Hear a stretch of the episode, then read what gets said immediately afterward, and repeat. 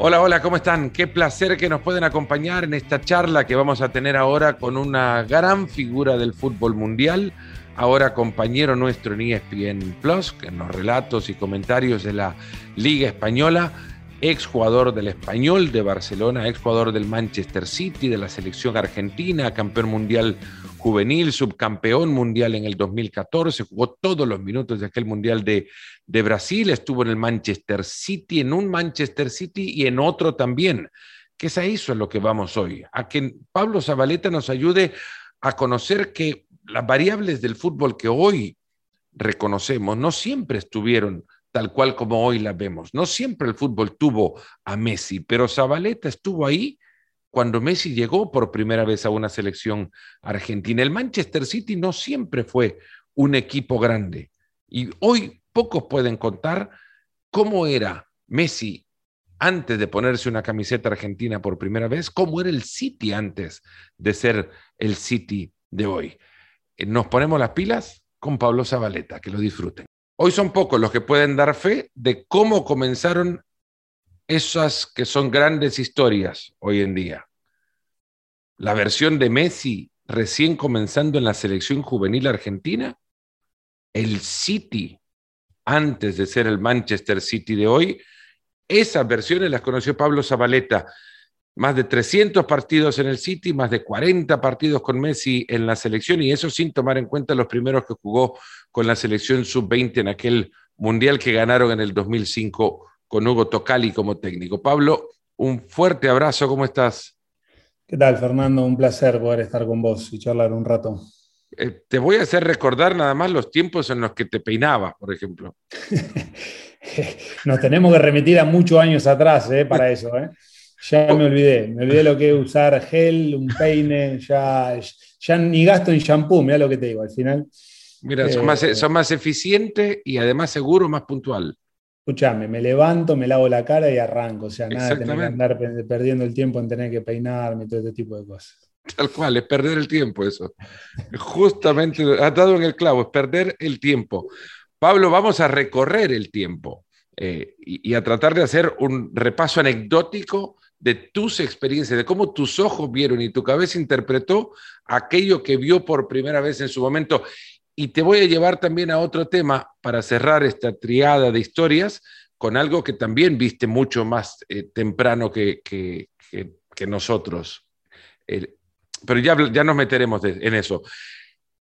Leo Messi en, en, el 2005 era un chico argentino, no digo rescatado, pero sí descubierto y en algún momento hasta eh, reclutado para que vistiese la camiseta, la camiseta argentina, cuando no se le conocía su, su, deseo por jugar por Argentina, se pensaba que España se lo podía robar. Ustedes, dentro de ese proceso que se preparaba para el Mundial Sub-20, ¿sabían de la, existencia de este chico? Bueno, prácticamente ninguno de nosotros los cono lo conocía Leo. Él, como ya sabes vos y la mayoría, él se fue siendo muy joven a a Barcelona, prácticamente que no jugó en, inferiores en Argentina y todos los chicos que estábamos en ese momento compartiendo los entrenamientos en, el predio de Seiza para disputar el sudamericano que nos clasificaba para el Mundial de Holanda, al final sí que entre nosotros teníamos conocimiento porque o nos habíamos enfrentado en inferiores o ya algunos estaban jugando en primera, entonces de alguna u otra manera nos conocíamos, pero sí que la figura de Leo en ese momento eh, no, era, no era tan conocida entre nosotros y el cuerpo técnico y fue un día que Hugo Tocali, el entrenador, se acercó, hizo una reunión y nos comentó de que existía la posibilidad de poder traer a, a Leo a unos entrenamientos ahí con nosotros y que estaban intentando organizar un partido amistoso como para que él pueda venir, jugar y de alguna manera, bueno, que ya quede un poquito Leo con, con, nosotros, con la selección argentina, que se entusiasmara él mismo también, porque sí que es verdad que había ciertos rumores de que por ahí España podía optar a, a, convencer a Leo que pueda jugar en, en, las categorías inferiores con ellos. Entonces, bueno, se armó aquel partido famoso que, que seguramente muchos recordarán también en la cancha Argentino Junior contra Paraguay, que bueno, él estuvo presente, vino para esa semana, hizo un par de entrenamientos con nosotros y, ingresó en el segundo tiempo y hizo un golazo. ahí ya obviamente y, no solo en el partido, en los entrenamientos, la primera pelota que toca ya empezó a, a, pasar a, todos los jugadores, a hacer las cosas tan fáciles que, claro, ahí nos dimos cuenta que estábamos ante un jugador diferente, o sea, único, que quizás no teníamos noción de lo que podía llegar a hacer después a nivel mundial y todo lo que podía, o todo lo que logró, pero sí que te dabas cuenta de que era un futbolista con unas condiciones increíbles y aparte, imagínate, o sea, era de una contextura bien chiquitita, eh, poco desarrollado, pero que agarraba la pelota y empezaba a ir para adelante y no lo podías parar. Entonces, bueno, ahí fue ese primer contacto de verlo a él, nos dejó de alguna manera muy asombrados a todos. Los procesos de la selección argentina en ese momento tenían un manual de estilo eh, una marca registrada prácticamente, venía en la secuencia este proceso de Tocali de lo que había dejado antes Peckerman, no mucho tiempo atrás, pero sus formas de trabajo existían. Eh, la capitanía que vos portabas ya tenía un significado importante y sabías quiénes en, el la última década, cuando menos, habían sido capitanes y los que ellos habían hecho con esa cinta de capitán. Vos tenías obligaciones dentro de eso. Imaginaría, intuyo, eran también darle la bienvenida a un nuevo chico, independientemente de quién fuera y cómo jugar al fútbol, ¿no? Sin dudas. Eh, yo había sido parte del sub-20 anterior, que habíamos jugado también el, el, sudamericano en Uruguay, después el mundial en los Emiratos Árabes. De alguna manera era el referente, el capitán de ese sub-20. Y, bueno, cuando tenés esa linda responsabilidad, de alguna manera a jugadores sobre todo como, como Leo, que vino de afuera, que no conocía prácticamente nadie, me acerqué muchas veces como para intentar que se sintiera mm, feliz, contento, que, no era fácil, pero que éramos un grupo de chicos que nos conocíamos, que mm, algunos ya estaban jugando en primera división, pero que estábamos con la ilusión de formar un, buen equipo para, para, ir a disputar el, el sudamericano a, a Colombia y que cualquiera duda que podía tener, que, se sintiera cómodo en, hablar con nosotros. Pero bueno, su personalidad también siempre fue la de un chico muy, muy tímido, eh, bastante callado, pero, pero sin dudas que, bueno, creo que todos hicimos lo posible como para que él se sintiera cómodo, feliz y, y también Obviamente que no era fácil porque había otros delanteros, otros chicos que también estaban peleando un puesto por, quedar en esa lista final para ir a jugar al sudamericano y, bueno, pero quizás todos sabíamos en ese momento que Leo venía para quedarse. Sea, era una realidad. Era, un era tan rápido verlo, era... era rapidísimo, o sea, pero era una cuestión de que agarraba la pelota y no es que la tocaba para atrás o, la quería tener, no, era, tenía el arco entre ceja y ceja, la verdad, o sea, era, era increíble verlo y, esa aceleración, ese cambio de ritmo para, para sacarse jugador encima, para una pared, para definir, eh, y de hecho en ese partido con Paraguay termina haciendo un gol de esa forma, o sea, que pasa dos o tres y termina creo también pasando al arquero y haciendo el gol.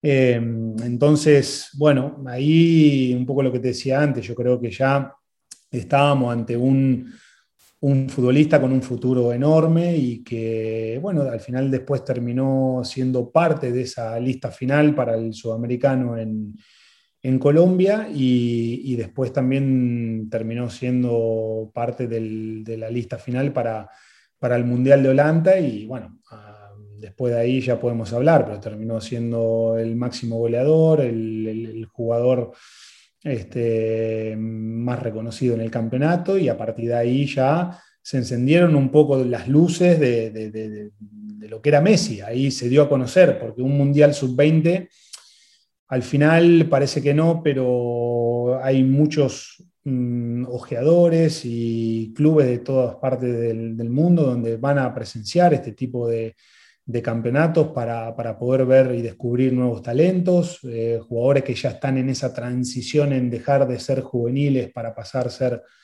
jugadores profesionales y yo creo que ahí, bueno, Leo se terminó de dar a conocer. ¿Qué posición? Bueno, vos, siempre, la derecha siempre fue tu. Tu banda, jugaste por todos lados en una larga carrera, pero la derecha siempre fue tu banda. En aquel mundial eh, estaba jugando como volante por derecha vos. Sí. Sí. ¿Y te juntabas mucho con él? ¿Era, era, es, era su posición también? Bueno, mira, eh, en el sudamericano y en el mundial, o sobre todo en el sudamericano. No arranca como titular, ¿no? no, eso te iba a decir. Hugo Tocali eh, se inclina por jugadores como la Betsy, eh, Oberman, Pablo Piatti, estaba creo el Kun también en, el mundial. jugadores que, bueno, que quizás estaban jugando en primera división en Argentina, que tenían cierta ya experiencia y, lo veía Leo como un jugador de, mm, para el segundo tiempo de entrar y un poco revolucionar el partido, de ser un, futbolista que mm, a medida de cómo vaya mm, el partido, de que pudiera entrar y, de poder hacer una diferencia para nosotros en los metros finales, íbamos ganando quizás de, de un poco de buscar ese equilibrio eh, defensivo y utilizarlo a él como jugador de enganche, como para acelerar la jugada y, provocar ciertos contraataques, o si en definitiva necesitábamos salir a buscar el resultado, de que él pudiera entrar fresco, bien para los últimos 25 minutos, media hora y poder hacer la diferencia. Prácticamente el, sudamericano fue así, creo que fueron pocos los partidos, casi ninguno, ahora mismo tendría que mirar de los que fue titular Leo. Sí que en el Mundial él empieza de esa manera contra Estados Unidos, en el banco de suplente, y, entra en el segundo tiempo, termina siendo el jugador más desequilibrante, pero perdemos el primer partido. Entonces ahí nos volvemos al hotel y, los días posteriores al partido, en una de las charlas que estábamos teniendo con, con Pancho Ferraro, el entrenador, ya Hugo Tocali no estaba con nosotros y, y, creo que todos nos dábamos cuenta de que ya Leo no tenía que ser ese jugador para el segundo tiempo que entrara y pudiera ser desequilibrante. Ya tenía que empezar de titular porque creo que estábamos dando ventaja. O sea, un jugador como él ya en un mundial lo necesitábamos del primer minuto. Y, y, bueno, precisamente junto con Biglia, Fernando Gago, los que éramos un poquito los, los capitanes, eh, ¿no? dimos nuestro punto de vista un poco dando la sensación de que Leo tenía que jugar, que el equipo tenía que rodearse a partir de Leo. Y, bueno, fue que ya el segundo partido arranca como titular y, termina, terminamos ganando ya después todos los partidos. O sea que teníamos jugadores importantes ahí que realmente se, se, juntaban mucho con, con Leo. Yo era un volante en ese momento eh, donde llegaba por sorpresa, donde también me, podía juntar con él. Eh, pero bueno, utilizábamos su velocidad, su verticalidad, esta de la que hablábamos, de, que agarraba la pelota y empezaba a ir para adelante. Y, bueno, eh, Leo termina siendo muy, muy determinante en ese mundial. Cuando pensaba, bueno, pensaba en, arrancar por otro lado y regresaré a eso, pero cuando me decís pensamos en su velocidad, muchos la, la idea quizás también podría ser buscarle la velocidad al espacio, estirarle la pelota adelante y que la vaya a buscar. Pero en realidad no creo que te hayas pedido la pelota al espacio, la quería siempre al pie y arrancar con la pelota. Sin dudas. Esa velocidad. Leo, siempre fue un jugador que se, siempre fue muy inteligente para ubicarse en esa zona donde él sabía que podía recibir con ventaja. Se movía mucho, digamos, tenía cierta libertad para moverse por todo el frente de ataque, pero sí que es verdad que mm, quizás junto con Oberman o, mm, el Kuhn buscábamos más profundidad, quizás ellos eran de hacer algunos desmarques más de, ruptura hacia los espacios, pero, pero, Leo se metía siempre ahí en, la espalda de los mediocampistas, recibía con, cierta ventaja para poder girar y en, ese momento donde él ya cambiaba de ritmo y empezaba a conducir con, Em, de frente al arco y con ventaja, ahí ya era donde nadie lo podía, lo podía parar. Eh, entonces, siempre un poco leo esas situaciones, fue, fue realmente muy inteligente y, nos vino muy bien, porque después sí que yo acompañaba y llegaba de segunda línea, por ahí Neri Cardoso, Barchubi, chicos que también jugaban del otro lado, que, que acompañábamos ese tipo de jugadas y, bueno, terminábamos siendo un equipo bastante peligroso en ese sentido. Ahora vuelvo a lo que te quería preguntar en su momento también pensando en, la personalidad de, no solo de Leo, sino de, los chicos sub-20 de, aquel, de aquellos años, 2005, vos siendo capitán de aquel equipo, de alguna manera también gestionás un poco los ambientes lejos de los entrenamientos. Mm. Eh, y, fuiste de las últimas generaciones en vivir sin el celular como acompañante. ¿no? Mira, Eso es, hasta parece una bendición. Es que eran otros tiempos. Al final, ninguno de nosotros, obviamente que teníamos celular, pero para usarlo en Argentina. O sea, imagínate, te lo llevabas a Holanda, te ponía a hablar un minuto con tu familia y después te venía la factura que te quería morir. Entonces, eh, me acuerdo que utilizábamos mucho aquellos viáticos que nos daba la AFA en su momento para cubrir ciertos gastos, que si queríamos hablar por teléfono íbamos a algún teléfono público, y, si no utilizábamos el Messenger eh, por internet, que también la conexión era... Y, y Secul usaste. Son de esa época. Sí, pero lo mismo, pagábamos, me acuerdo, 10 euros, ponele la media hora, salía para conectarnos al Messenger y entre dos o tres nos turnábamos 10, 15 minutos cada uno como para entrar, saludar un poco a todos, hablar un rato y ya cortábamos, ¿viste? Porque, bueno, obviamente que veníamos todos de, Argentina, una realidad diferente, después veía, compartíamos muchos hoteles con, con otros equipos que nos enfrentábamos y y vos veías que ellos tenían ¿no? la posibilidad de hablar por, por teléfono, utilizar el celular por, por, una cuestión de roaming que, que le era mucho más fácil, pero bueno, son, son momentos eh, donde ahora mismo te pones a pensar de cómo cambió el mundo, a la velocidad también que evolucionó la sociedad y, y toda la era de la tecnología y lo fácil que es hoy mm, estar en contacto tan tan cercano con, aquellas personas a las que las tenés lejos, pero bueno, en ese momento se nos complicaba bastante más la cosa. ¿Y Leo era, era fácil ambiente, de fácil ambientarse? Yo recuerdo alguna vez eh, hablar eh, a Oscar Ustari, por ejemplo, ahora que a Messi lo tenía de hijo ya en la Play de aquel momento, ¿no? de aquella época. En aquel momento ya algo de Play se jugaba también, imaginaría. Bueno, no imaginaría, algo de Play se jugaba, no era como hoy, pero pero era una compañía también para la distracción. ¿Era de fácil ambientarse? Mira, sí que es verdad que la Play en ese momento era, mm, estaba más al alcance de otras cuestiones, por ahí había una sala de juegos donde estaba el ping-pong, el pool, la PlayStation, eh, pero teníamos a un preparador físico, eh, Gerardo Salorio, que mm, siempre fue una persona que para la conducción del grupo y sobre todo en esa etapa de juveniles era, era una persona espectacular realmente. O sea, siempre nos organizaba juegos, eh, en los tiempos libres trataba de que compartiéramos mucho tiempo juntos. Eh, en vez de que estemos alguno en la habitación, otro en la sala de juego, quizás él nos reunía en la misma sala de juego y nos organizaba campeonatos de trucos, o, mm. o, te despertaba a la mañana con una canción que vos tenías que adivinar el estribillo o el nombre de la canción o el autor, ¿viste? Entonces, a medida de que vos ibas adivinando, ibas sumando puntos y al final del campeonato, antes de irnos, eh, los ganadores se llevaban premios. Bueno, la verdad que él era una persona que en ese sentido nos hacía obviamente que el tiempo libre nos facilitaba mucho más las cosas, nos divertíamos y, creo que todo en ese momento la, pasábamos muy bien. Ahora me pongo a repasar jugadores y has mencionado varios también eh, de esa época y te das cuenta que tanto cambió el fútbol, o bueno, no sé si es que tanto ha cambiado el fútbol en realidad, tanto cambió Messi su, su manera de encarar el fútbol, que sigue siendo vigente con estos años y repasar la lista, no solamente de la selección argentina, de otras selecciones de ese, de ese mundial, y muchos ya están ahora afuera del, juego, afuera de la cancha. Sí.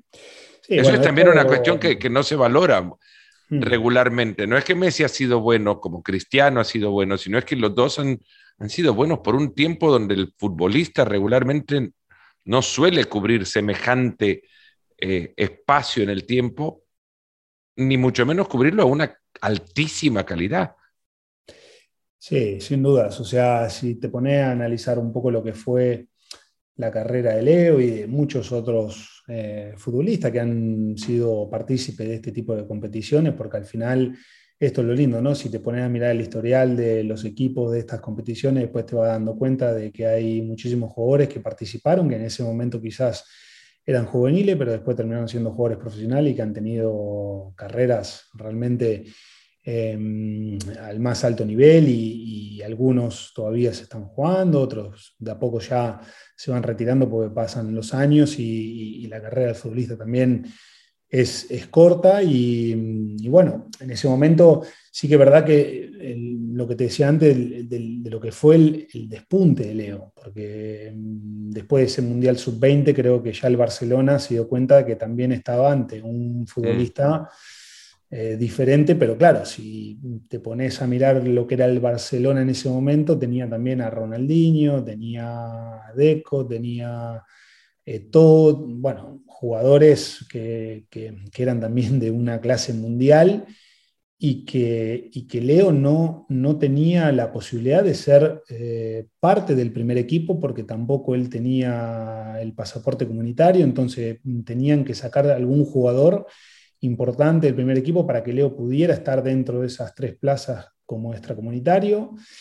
Em, y bueno, eh, y así con un montón de futbolistas, que yo después de ese campeonato yo también fui transferido al, español de Barcelona, em, muchos otros jugadores seis meses después, un año, fueron también, el Kun fue al Atlético Madrid, Gago al Real Madrid, o sea, muchos jugadores que, después de ese, de ese mundial tuvieron, la verdad que una carrera inmensa, pero que, bueno, eso es un poco lo, lindo del fútbol, ¿no? Eh, que un campeonato así mundial juvenil te dé la posibilidad de brillar, de dar el salto para nosotros los sudamericanos de venir a Europa, de competir en las grandes ligas, y a partir de ahí, obviamente, la consistencia de, ir demostrando partido tras partido, temporada tras temporada, para tratar de, de, ir creciendo y, de poder tener una carrera durante muchos años en el fútbol europeo. La premisa de este espacio, y te lo comentaba antes de comenzar la, grabación, era hablar del, arranque de cosas que muchos hoy día, en el 2021, creen que siempre existieron. ¿no? Messi fue Messi siempre, por lo que contás. Pero tres años después de aquel Mundial 2005, vos fuiste transferido en un mercado de transferencia, valga la redundancia, eh, histórico para un club que no siempre fue lo que es hoy.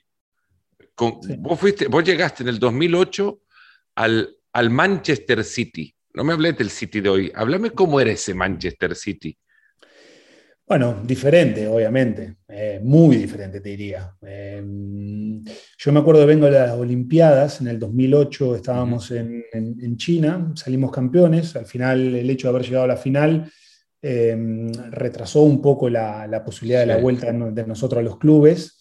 Y quedaban muy pocos días para que cerrara el, libro de pases. Me acuerdo en ese momento, después de la final, me voy a Barcelona, el Manchester City transfiere a Corluca al Tottenham y ahí necesitaba un lateral derecho. Entonces eh, me viene la oferta al club, yo tenía una cláusula de rescisión de 8 millones, la verdad que en ese momento 8 millones para un lateral derecho era buen dinero. Sí, ah, para poner las cosas en, un poco las cosas en contexto, Robinho se fue en aquel año por 43 millones de euros y pensaba el mundo que se había caído el mercado. Bueno, mira, la paradoja de, estos días, previo al, cierre del mercado de fichajes. Vincent Company también estaba con Bélgica en las Olimpiadas, el jugador del Hamburgo. Ajá yo jugador del español, el Manchester City, después que terminamos esa Olimpiada, nos compra a Company y a mí en 6 millones de libras, que estamos hablando de unos 8 millones de euros. En ese momento llegamos al club. Ahí es donde un poquito yo me acuerdo que, que era mi gran duda, ¿no? De decir, yo al final no estoy dando un salto de calidad a nivel deportivo, yéndome de un español de Barcelona a un Manchester City, porque al final dos equipos quizás de, mitad de tablas, con pocas aspiraciones a poder ganar cosas importantes.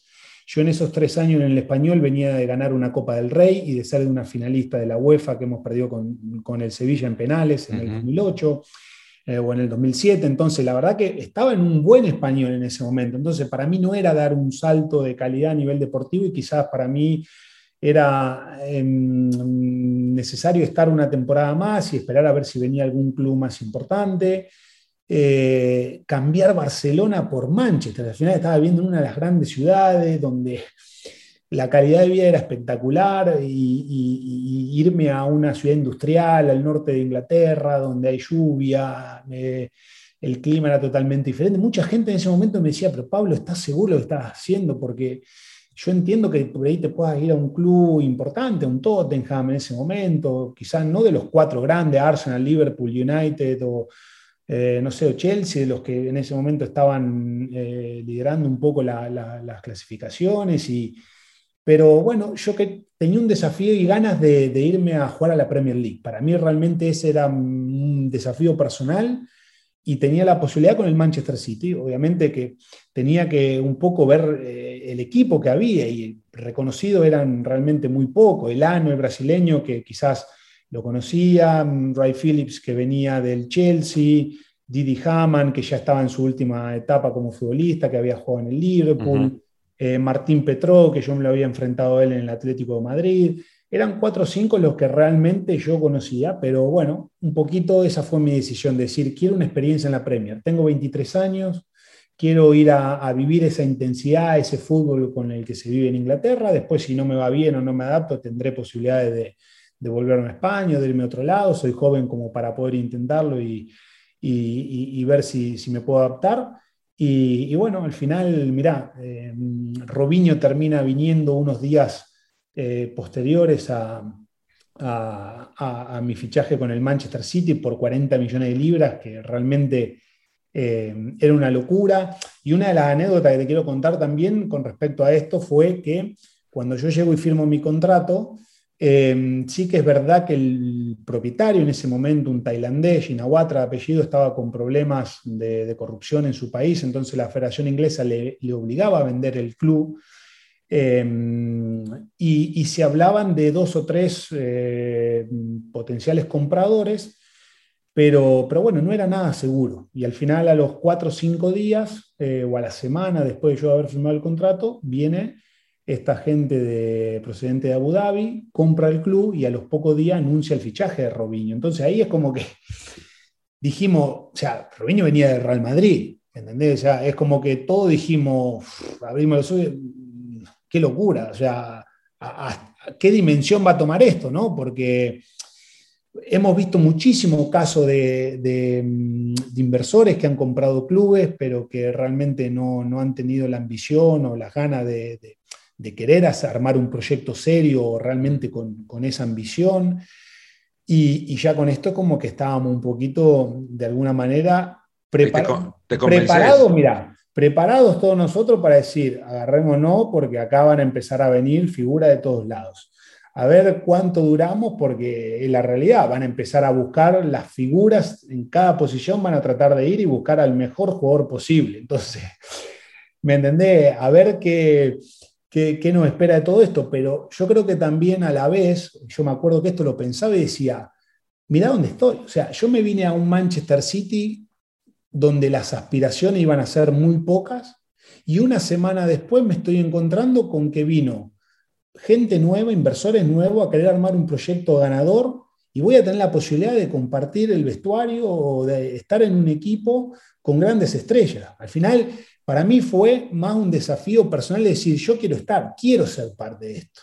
Mm. A partir de ahí, obviamente, voy a tener que demostrar y voy a tener que rendir a la altura de lo que ya va a requerir ser un equipo importante, porque si no, obviamente, el año que viene me tengo que ir buscando club porque van a venir y van a buscar, no sé, a Dani Alves, a Philip Lam, a Maicon, a todos los que en ese momento eran, eran los grandes laterales.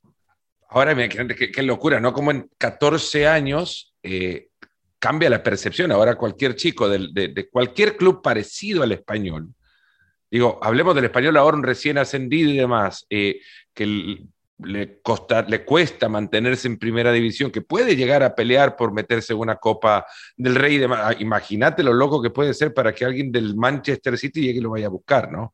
Ahora, una temporada más tarde, eh, fichan a Carlos Tevez. Ahí me imagino, esta primera, ya no percepción, ahora ya conoces una temporada después la realidad de, la eh, ambición de este nuevo grupo propietario. Ustedes adentro de un vestuario, ¿cómo se enteran de, la llegada de un jugador? Eh, eh, es en los periódicos? ¿Te llega algún director del club y te dice, mira, estamos buscando a Tevez? O, el jugador te llama y te dice, Pablo, contame un poco la historia cómo es Manchester. Él estaba ahí en el West Ham igual. Él, ya estaba en el United, del West Ham pasa al United y ya estaba... Ya estaba en el United, sí. en el United. Entonces, eh, yo me acuerdo que cuando llega el primer mercado en enero, normalmente siempre había tres o cuatro periódicos en la mesa para cuando te sentaba a tomar un café poder leer. Ya hubo un momento que los periódicos los tuvieron que sacar porque el Manchester llegaba al mercado de enero y el Manchester City quería a todas las figuras eh, que había en el fútbol actual. Y imagínate nosotros o el técnico. ¿No tenían eh, periódicos en el vestuario ustedes? Claro, no, no, no, empezaron a sacar todo. Había, había periódicos, pero los empezaron a sacar todo y a, cambiar el, canal este del eh, Sky, Sky. que es el, el que hablan 24 horas. Teletubbies veían. El posible fichaje, empezaron a cambiar todos los canales, sacando todos los periódicos, porque el Manchester City quería todos. O sea, al final, ¿cómo nosotros nos íbamos a motivar si todos los días leíamos que el Manchester City quería a alguien diferente? Eh, entonces, bueno, em, sí que es verdad que esa primera temporada era complicado para el club poder hacer fichajes importantes porque ya la temporada había comenzado y muy complicado sacar eh, sacarle jugadores importantes a los, a los demás clubes, pero llegó el, el, verano aquel del 2009 donde ya vinieron jugadores muy importantes, Tevez, eh, Adebayor que venía del Arsenal, Colo Touré, Gareth Barry, eran cuatro o cinco fichajes de jugadores que en ese momento estaban muy bien en la Premier League, estaban en de las grandes figuras, que venían de equipos obviamente que, que, el Manchester City podía acceder a, poder comprarlos y aquella llegada de Tevez obviamente también fue la que más ruido hizo porque cambió el Manchester United por el Manchester City, o sea, empezaron a ver carteles por toda la ciudad, Welcome to Manchester, con, la cara de Tevez así saludando. Eh, bueno, de sentí que dentro de la ciudad también... siempre, siempre hubo rivalidad entre los clubes, pero era grandísima la diferencia entre el United y el City a nivel deportivo y a nivel institucional y todo. Y ahí fue como que de alguna manera eh, Ferguson, ¿te acordás que mm. nos llamaba The Noisy Neighbors? Eh, porque de alguna manera ya también empezábamos a, competir de igual a igual, a ganarles partidos, eh, a sacarle jugadores importantes. Y bueno, fue, fue una transición que la verdad, bueno, soy de los pocos realmente, con, creo con Vincent Company y Joe Hart, de los pocos que podemos mm, decir que hemos vivido toda esa transición, porque eh, comentábamos antes lo que era el, Manchester City previo a la llegada de los nuevos inversores y, de todo lo que fue, los que fueron estos primeros años de, jugadores importantes que empezaron a venir para de alguna manera consolidar ese proyecto y empezar a pelear por cosas importantes. Nadie se acuerda que vos hiciste un gol contra el Queen's Park Rangers. No, no. Qué loco eso. Yo, yo, relaté ese partido, no me acordaba que habías hecho un gol, la verdad. Porque yo solo me acordaba lo que vivían. Vos estabas del otro lado, igual ya para el momento ese, pero en el segundo tiempo corres por la banda derecha muy lejos de Mancini. la mirada yo la tenía 10 minutos posada en, en, los gestos de Mancini, porque qué iba a ser en ese momento no, ¿cómo se vive eso? Es, hablo de la cierre de la temporada del 2011-2012 contra el Queen's Park Rangers, juega Manchester United, no recuerdo, contra Sunderland. Ellos tienen que conseguir un resultado que estaban logrando ya y ustedes tienen que ganarle al Queen's Park Rangers para poder ser campeones. ¿Cómo se...?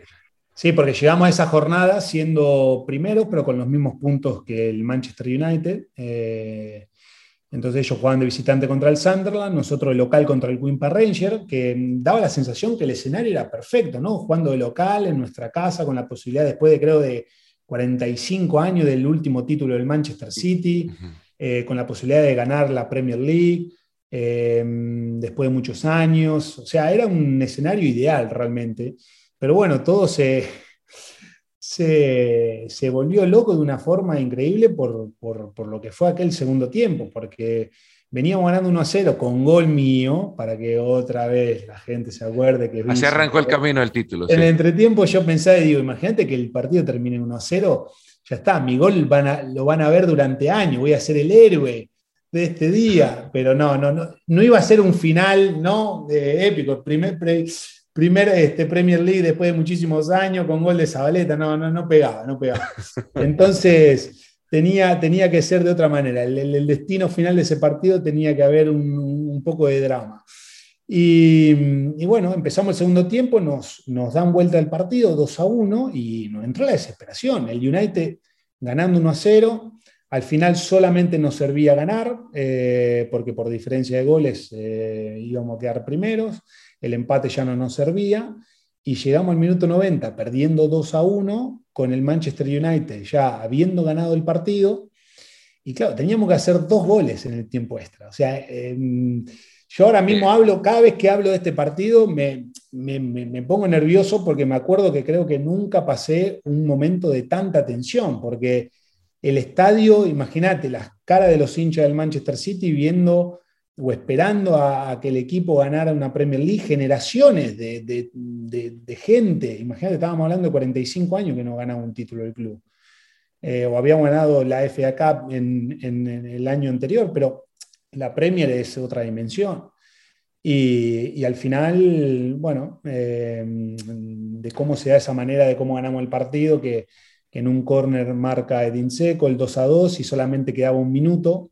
Y ahí, mira, mira la clave, dónde está la posibilidad de, que nos dio el Queen Ranger para ganar ese partido, porque ellos se jugaban el descenso. Al final termina el partido del Stock City contra el Bolton, el Bolton desciende, entonces una vez que nosotros hacemos el gol, el banco de suplente ellos, el técnico y todos les dicen, estamos salvados. O sea, ya ellos de alguna manera ya no necesitaban sumar puntos. Entonces, si ellos en ese momento la hubieran tocado de la mitad de la cancha y la hubieran tenido 30, 40 segundos, o sea, no sé, se la habían pasado entre los defensores, se la habían dado al arquero, el arquero le pegaba o algo, quizás pasaba el minuto y ya no nos daba una chance de poder atacar. Pero en ese momento, como ellos creo que ya estaban salvados, el que sacaban en, en la mitad de la cancha directamente le pegó afuera. O sea, hicieron el pase y uno le pegó para arriba. Ahí fue que vamos nosotros y hacemos el saque de banda rápido y esos 30, 40 segundos que nos quedaban de partido nos dio para hacer un ataque más. ¿Vos querías la pelota en ese momento o no? No, no, hicimos el hueco, no la toqué, menos mal. Eh, pero eh, sí, fue una acción de creo que Nigel de Jong se la da a, a, Balotelli, Balotelli hace una pared con el Kun, Balotelli creo que le da una asistencia al Kun medio tirado en el suelo hay un defensor del Queen Ranger que tenía ahí para, para mm, al hacerle penal y el Kun en vez de quizás de buscar el penal o la acción de poder tirarse o ver la posibilidad de, buscar algún tipo de situaciones de estas, no, al final la toca, la puntea y, termina definiendo. O sea, minuto este, ya finales y imagínate lo que fue el estadio, lo que fue toda la celebración y o sea, si tenía que haber una manera de, que se diera el, título era esta y si y, a eso sumale que estábamos peleando con el Manchester United, uno de los grandes rivales de la ciudad, el clásico, la gente del United celebrando porque no creían de que íbamos a hacer dos goles, o sea, en ese momento en Inglaterra dividen la pantalla y están pasando las dos imágenes de los partidos, los hinchas del United festejando, Ferguson también con algunos de los jugadores ya Mm, con, esa sensación de que eran campeones, y, va y aparece el Kun, hace el gol, el estadio se viene abajo, obviamente, y después eh, tener que ver la cara de los hinchas del United y de, y de Ferguson y los jugadores como diciendo, marcó el City. O sea, y bueno, eh, yo creo, no sé, de los grandes finales de la historia de la Premier League, difícilmente Fernando haya algo parecido o vaya a ver, ¿eh? porque fue un final totalmente dramático, pero con un, gracias a Dios, con una historia, con un final feliz para nosotros. Y a partir de ahí yo creo que ya el club y nosotros mismos los futbolistas dijimos, ganamos la primera Premier League. A partir de ahora la historia del club ya cambia. Ahora tenemos que ser un equipo que somos campeones y ahora ya no hay excusas y tenemos que empezar a pelear por, por cosas importantes es que tendría que convertirlo ese gol para ganar el título en la última fecha de la temporada contra su rival de ciudad histórico, lo tendría que convertir en un, minuto después del, 93-20 en el que ustedes convirtieron. ¿Viste el documental ustedes? Eh, participan ustedes en ese documental que cuenta la historia del 93-20, el minuto 93 con 20 segundos. Ahí te das cuenta de cómo la gente afuera estaba. No, Porque vos estás adentro en la cancha. Vos querés ver ese momento tuyo adentro desde la perspectiva de la gente. ¿Te cambia la manera en la que... Oh, mirá, eh, obviamente vengo de Argentina y sé que si esto estuviera pasando en Argentina, de que en minuto 90 te juegas el título y vas perdiendo contra uno de los que puede descender, yo creo que mm, la gente te empieza a jugar un papel donde quizás empieza a haber algo cierto cántico o se empieza a descontrolar un poco el partido, pero si hay algo que yo por lo menos eh, valoro en Inglaterra, sí que es verdad que había momentos de frustración y que cuando no hacen el gol, gente llorando y golpeando, pero la gente se quedaba en el estadio, o sea, y, cada corner, cada saque lateral, la gente empujando, y eso para mí, la, lealtad y, el optimismo muchas veces de la gente en Inglaterra de, empujar el equipo hacia el final, nos llevó creo a esto, ¿no? de mantener un poquito esa calman en, cierto momento donde no, estaba siendo fácil porque quizás la ansiedad de querer hacer el gol o te lleva a cometer ciertos errores o a jugar apresurado, pero en ese momento la gente estuvo hasta el final. Cuando metimos el 2 a 2 empezó la gente otra vez a, cantar y, sabían de que podíamos hacer el 3 a 2 y bueno, fue clave eso realmente. ¿Con quién te abrazas en el, en el gol?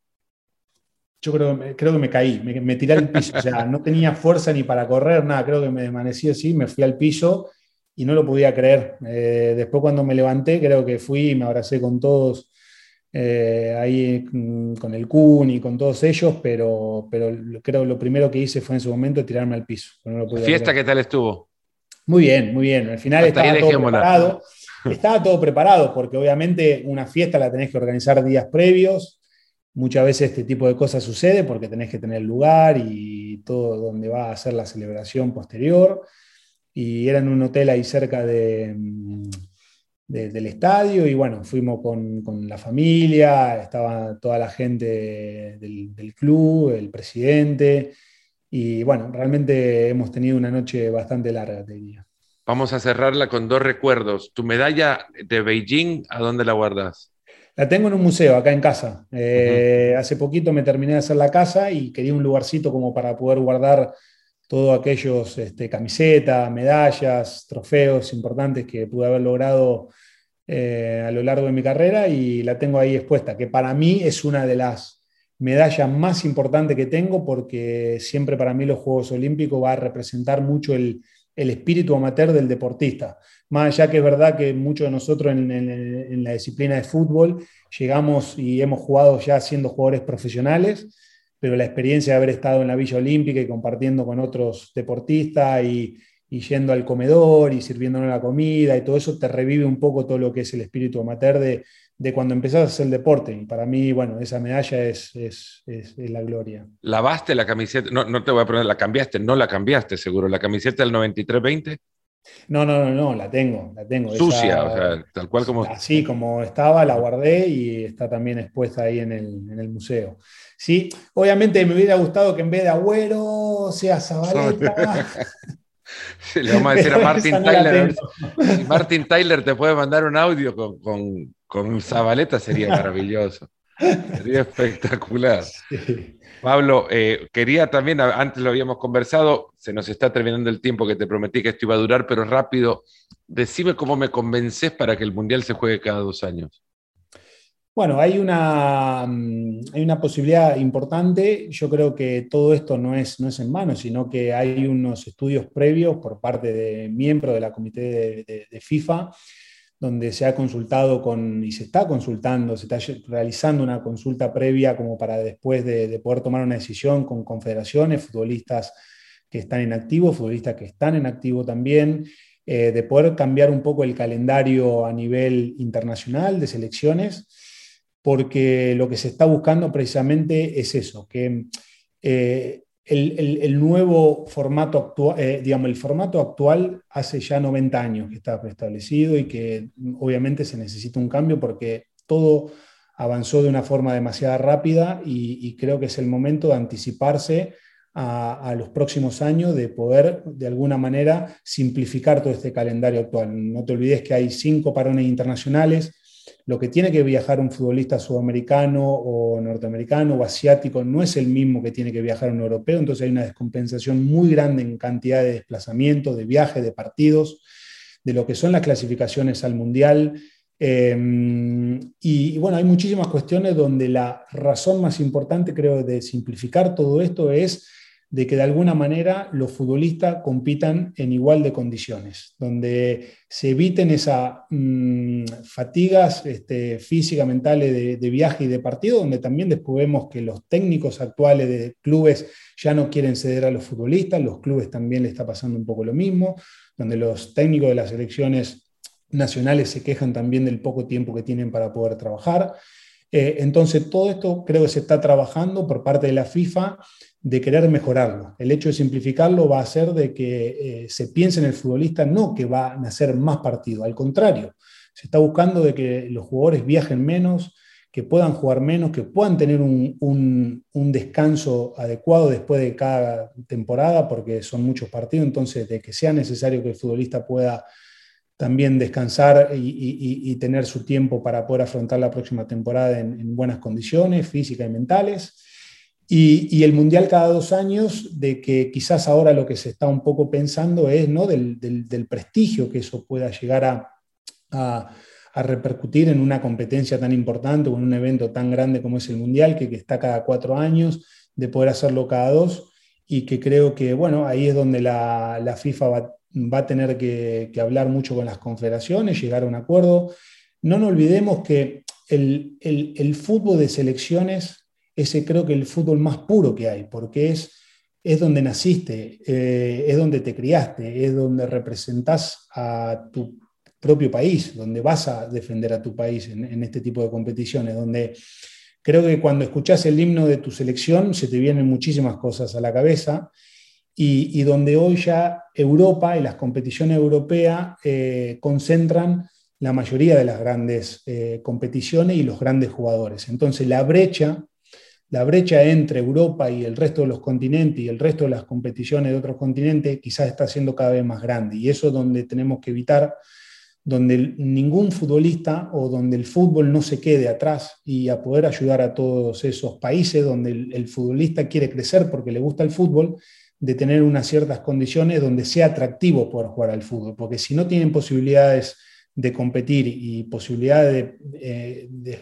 eh, jugar grandes competiciones a nivel internacional, siempre esos jugadores jóvenes van a buscar de hacer otro tipo de disciplinas. Entonces creo que la FIFA como miembro eh, internacional en, el fútbol, creo que eh, se está dedicando un poco a eso, a poder tratar de unificar, de simplificar y, por eso parte de este calendario internacional que está totalmente, y es entendible, de que mucha gente, porque hubo encuestas también, donde quizás sean un poco reacio a este cambio, porque no es fácil, son muchos años, y donde, bueno, habrá que, eh, y la FIFA tendrá que exponer los motivos y, aclararlo y dar datos en donde todo este cambio que quiere generar es por un motivo, y bueno, veremos a ver en qué, en qué termina todo esto. Pablo, mil gracias por el tiempo que nos, que nos has prestado y, nada, eh, con mucho entusiasmo también de trabajar con vos en esta tu nueva etapa de analista de fútbol en, en la liga, en las transmisiones que tendremos en ESPN Plus de acá durante muchísimas temporadas por venir. Mil gracias, que sea bueno el día y, la verdad que he disfrutado muchísimo las historias. Dale, dale, perfecto, un placer Fernando, gracias por, por esta charla futbolera que siempre siempre es, bueno poder hablar de fútbol y recordar grandes momentos. Nos vamos. A ustedes también gracias por haber llegado hasta acá. Fuerte abrazo y hasta el próximo episodio de Nos Ponemos las Pilas.